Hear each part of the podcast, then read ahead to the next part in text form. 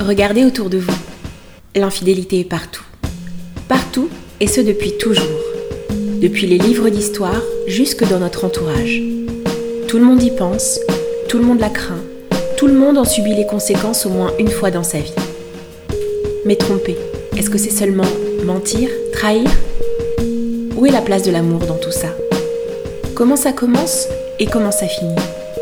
Je m'appelle Vanessa et ensemble nous irons à la rencontre de ceux qui par amour, insouciance, égoïsme ou ignorance entrent dans la danse des relations clandestines. Bienvenue, vous écoutez Adultère Terre, le podcast qui vous emmène sur le terrain des infidélités.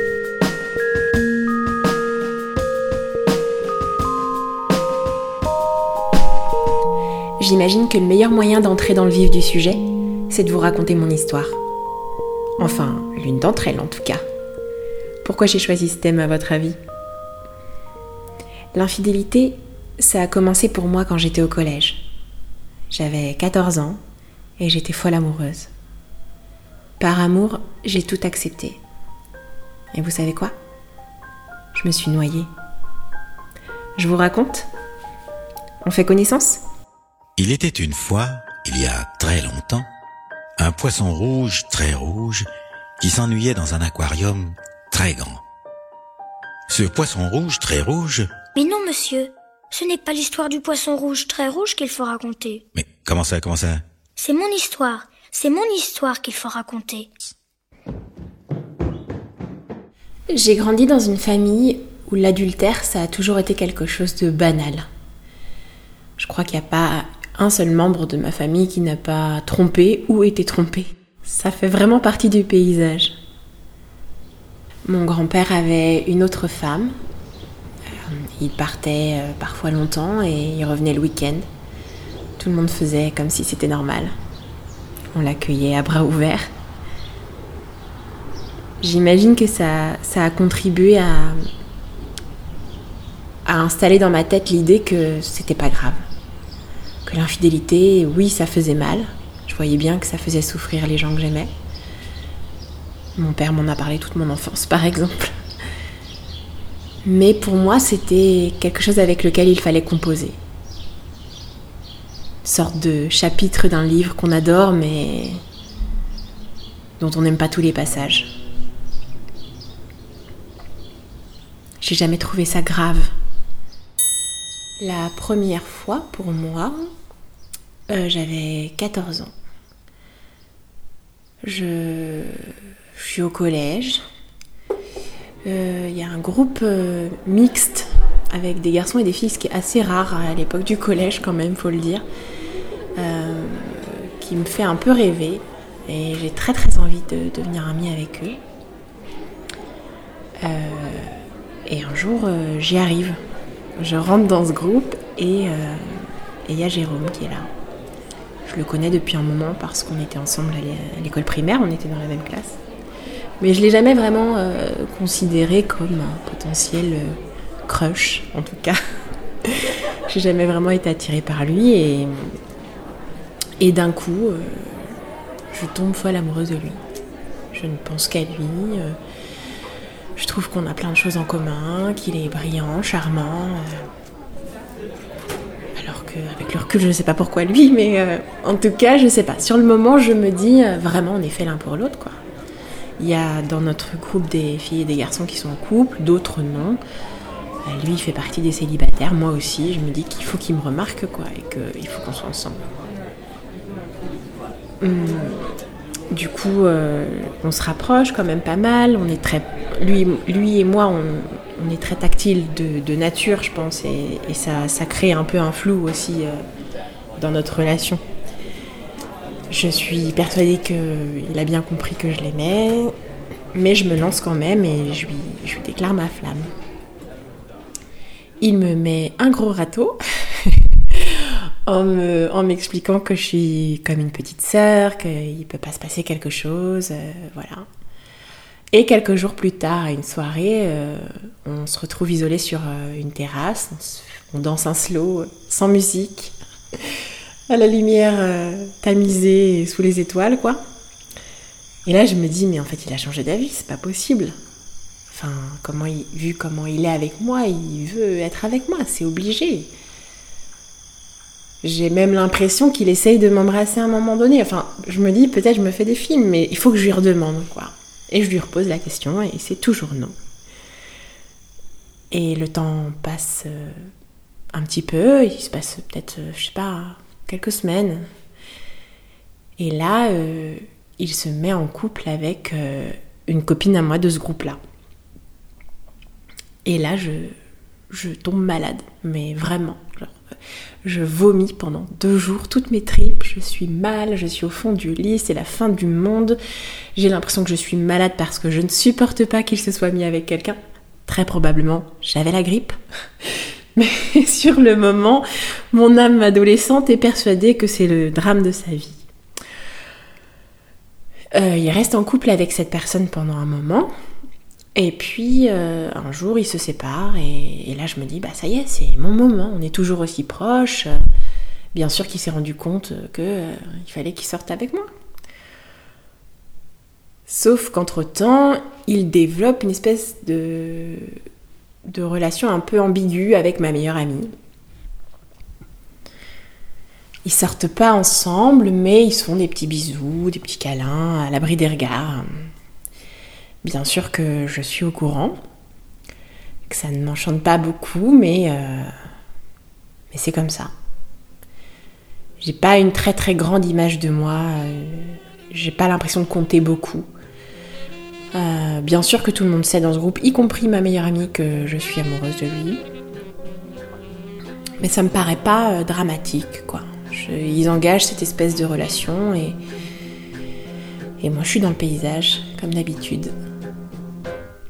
Et puis, euh, je vois qu'en parallèle, euh, lui, il aimerait bien euh, vraiment sortir avec elle et qu'elle, elle n'est pas tellement pour, quoi. pour l'instant, ça lui convient cette relation. Sauf que il se rapproche de plus en plus de moi. On passe de plus en plus de temps ensemble. Je sens qu'il se passe quelque chose. J'ai vraiment le sentiment qu'on se rapproche. Et puis un jour, il me donne rendez-vous euh, dans un endroit où on avait l'habitude de s'installer. Et euh, on avait un jeu, on avait un espèce de grand cahier, un porte-vue avec euh, plein de paroles de chansons un peu vieillottes qu'on se trimballait partout. Et dès qu'on pouvait se poser dans un coin, on se chantait des chansons. Et il me donne rendez-vous et, il me chante.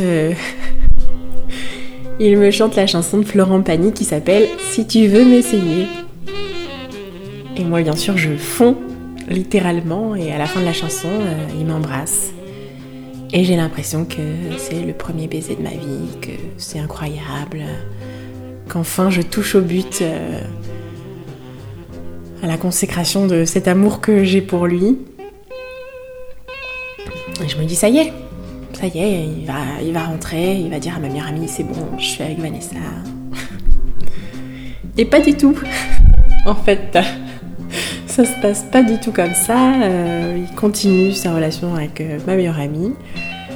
Et moi, il m'embrasse en cachette. Euh, il me donne rendez-vous à l'abri des regards et, et on s'embrasse. Et finalement, c'est pas tellement à l'abri des regards, c'est toujours dans des lieux où on peut nous surprendre, où ma meilleure amie peut nous surprendre en fait. Parfois c'est dans la pièce à côté, parfois c'est sur le chemin de l'école, et, du coup, ça dure une ou deux semaines comme ça, où on se cache sans vraiment se cacher. Et puis ma, meilleure amie nous surprend, évidemment. C'était le but de l'opération, manifestement, donc euh, ça fonctionne. Et moi, c'est la dégringolade. Alors, euh, je sais pas pourquoi je bénéficie d'une immunité. Peut-être parce que je suis euh, folle amoureuse et que je, l'ai dit à tout le monde et que, en tout cas, ma meilleure amie ne me veut pas un seul instant. Hein, elle nous surprend, elle crie, elle pleure. Mais euh, je crois que je ne me prends pas de soufflante. À aucun moment, on ne me reproche le fait que, que ben, moi aussi je l'ai trompé en fait. Enfin, je suis, il l'a trompé avec moi. Donc, euh, même s'ils n'étaient pas vraiment en couple et que on était dans une relation euh, jeune où il n'y a pas de sexe et où on reste vraiment dans les bisous et les câlins, c'était quand même une infidélité. Et du coup, euh, la stratégie de Jérôme fonctionne, je pense, parce qu'au final, il devait s'agir de ça. Ben, ma meilleure amie supporte pas qu'il ait pu être un peu avec moi. Et je sais pas si elle se dit waouh, en fait je l'aime et je veux être avec lui, ou si elle se dit juste qu'elle est piquée au vif, en tout cas, euh, elle sort avec lui. Et ils se mettent en couple, et c'est un couple assez sérieux qui va durer longtemps. Qui va durer plusieurs années même. Et moi je suis là, et je suis toujours la meilleure amie des deux, et, euh, et je dois regarder euh, cet amour se développer. Et c'est comme ça que je vis mon adolescence, en tout cas toute une partie, un peu de loin, un peu. Le temps passe et euh, on a 17 ans.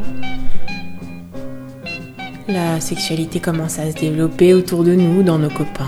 Euh, et ce couple-là également. Enfin, ils, ils y échappent pas vraiment, sauf que ça fonctionne pas. Ils passent pas le cap. Et ça commence à entamer leur relation pour. euh, plus ça va, plus ils, se disputent, plus ils sont difficiles à vivre pour euh, le groupe au quotidien. Entre-temps, les personnes, les membres du groupe ont un peu changé, mais en tout cas, on est toujours très unis, très fusionnels. Et. Euh, et puis l'année se, passe toujours dans la tourmente. Et puis, euh, un petit peu avant l'été, euh, on se retrouve tous les deux. Et je sens quand même qu'il se rapproche de moi de plus en plus. Je le sens, je le vois arriver en fait. Mais moi, je suis contente.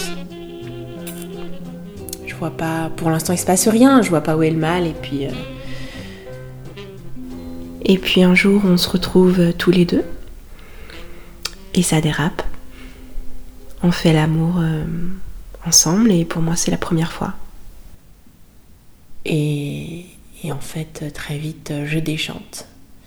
On s'engage dans une relation euh, cachée où on parle pas, surtout on n'en parle pas, même pas entre nous en fait. On se dit pas. Moi j'ai pas de réponse, j'ai pas, le droit de poser de questions et de toute manière j'ai pas de réponse donc euh, on se voit, on couche ensemble et ça s'arrête là pendant euh, un an et demi. Et moi j'ai 17 ans. J'ai l'impression d'être euh, la pire personne de l'univers. Parce que si au début j'ai l'impression que j'ai le droit et que tout est ok, euh, très vite, très vite je me rends compte que, que je supporte pas de pas pouvoir vivre cet amour au grand jour. je suis ultra jalouse je supporte plus de les voir ensemble. Je, je commence à faire des crises d'angoisse.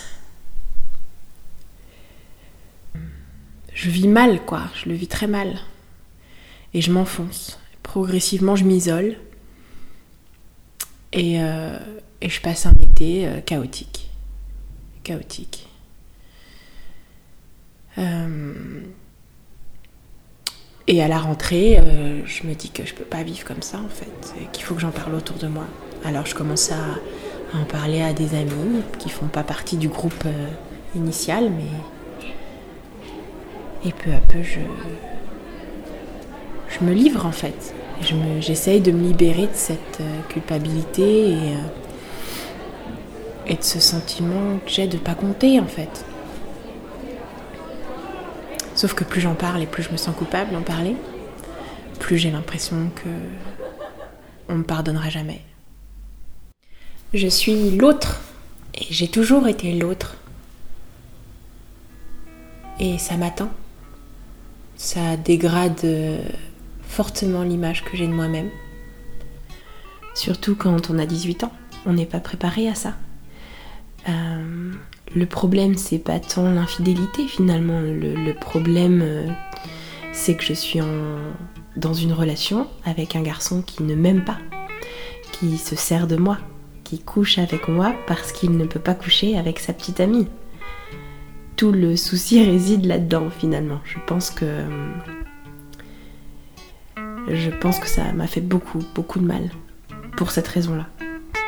Et puis surtout, je me rends compte que cet amour, il a sens unique, qu'à aucun moment, euh, lui, il en parle. À aucun moment, il me fait comprendre qu'il m'aime. Au contraire, il me, dit bien que, que c'est pas de l'amour en fait. Ce qu'on vit, c'est pas de l'amour. Et moi, je, le vis très très mal. J'ai l'impression de ne pas mériter, euh, d'être quelqu'un qui ne peut pas être aimé. D'être pas suffisamment euh, belle, pas suffisamment mince, pas suffisamment euh, intéressante. d'être trop ceci, trop cela. D'ailleurs, il me dit, il me dit, moi, toi, t'es trop collante, je peux pas être avec toi voilà, à aucun moment il fait preuve de douceur ou de gentillesse. Ou... D'ailleurs, on n'en parle pas. C'est très rare les fois où on en parle. Et plus ça va, et plus à chaque fois qu'on se retrouve, je pleure. On fait l'amour et je pleure. Et il part, euh, il me laisse, et moi je suis en pleurs, et je lui dis, je veux plus. Je lui dis que je veux plus qu'il revienne. Et il me dit d'accord, et puis quelques jours après, il revient. Et ça dure. Euh, ça dure, ça dure. J'ai l'impression que ça n'aura pas de fin. Et plus ça dure et plus je me sens mal, plus je me déteste, plus je commence à, avoir des actes assez violents envers moi-même. J'essaye de me perdre. Je me fuis. Je fuis l'image que j'ai de moi-même. Et je, souffre beaucoup. Entre-temps, euh, sa relation avec euh, ma meilleure amie se termine. Mais euh, ils restent toujours amis, ils restent toujours dans le paysage l'un de l'autre en fait. Et, et, nous, on continue un petit peu. Ça, ça, commence à se tasser en fait. Avec leur rupture, ça s'estompe un petit peu nous deux. Sauf que moi, mon secret, il s'estompe pas. Je suis toujours là. Et je suis toujours avec ma meilleure amie. Sauf que elle a bien remarqué que plus ça va, plus je m'éloigne d'elle, plus je supporte pas. En fait, c'est que je me sens coupable. Je me sens coupable et en même temps, je la déteste.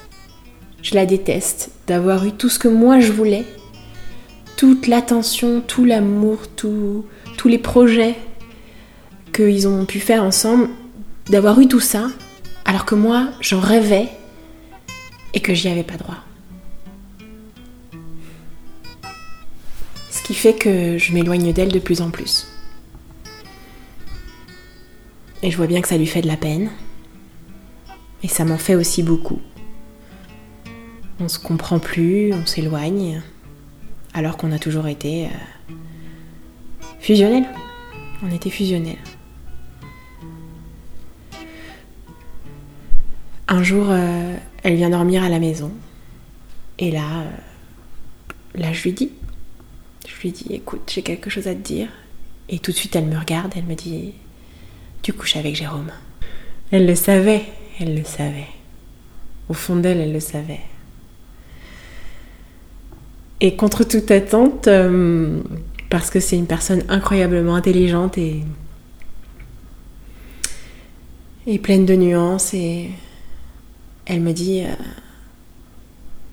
elle me dit qu'elle m'aime et que en fait, qu'elle préfère que la raison pour laquelle on se soit éloigné, ce soit lui, plutôt qu'une grosse discordance entre nous deux. Et tout de suite, ce qu'elle fait, c'est qu'elle l'appelle et, elle lui passe, je crois, le savon de sa vie, quoi. Vraiment, elle lui hurle dessus en lui disant que ce qu'il a fait c'était inadmissible, mais plutôt euh, dans l'axe de me défendre moi. Ce qu'il m'a fait, c'est inadmissible. Et ça s'est terminé comme ça. Euh, après ça, on s'est plus jamais revus. En tout cas, euh, plus dans des conditions qui nous ont permis de nous retrouver. On s'est croisés de temps en temps lors de soirées, de choses comme ça, mais en tout cas, ça, ça a définitivement clos l'histoire. En revanche, euh, psychologiquement, j'ai mis des années à m'en remettre. J'ai mis vraiment très longtemps, j'ai beaucoup souffert, j'ai été dans le manque, j'ai été... Euh, ça a été une relation qui a énormément compté pour moi. Et qui m'a... qui m'a bien détruite. Mais encore une fois, je pense pas que... Je pense que c'était vraiment l'emprise psychologique qu'il avait sur moi euh, qui m'a fait qui m'a fait le plus mal. Aujourd'hui, euh, je suis adulte. Il y a eu beaucoup d'eau qui a coulé sous les ponts. Euh, j'ai eu d'autres histoires qui se sont très bien passées. Et aujourd'hui, je suis de nouveau en couple avec quelqu'un qui n'est pas seul, qui a de son côté une vie avec une conjointe et un appartement et, et ça se passe bien. C'est pas toujours facile parce que moi-même euh, j'ai euh, bah, j'ai mes traumatismes, j'ai mon histoire personnelle et puis euh, je peux pas m'empêcher de vouloir plus de toute façon. Je pense que c'est dans notre ADN aussi de on grandit tous avec l'idée que le couple c'est à deux. Mais euh, je ne peux pas m'empêcher de penser que si les regards étaient différents sur euh, les infidélités, si le jugement sociétal, moral était euh, adouci, on vivrait les choses différemment et ce serait probablement beaucoup plus simple à gérer, beaucoup plus simple de profiter de ce que peuvent nous apporter les amours parallèles, de ce que ça peut apporter au couple, de ce que ça peut apporter à chaque personne en tant qu'individu je vis aujourd'hui les choses euh, complètement différemment et j'en retire euh, beaucoup d'amour. Je sais apprécier les moments, je sais, euh, je sais ce que ça m'apporte. Ça me procure des moments d'amour intense. Et rien que pour ça, je pense que ça mérite d'être vécu.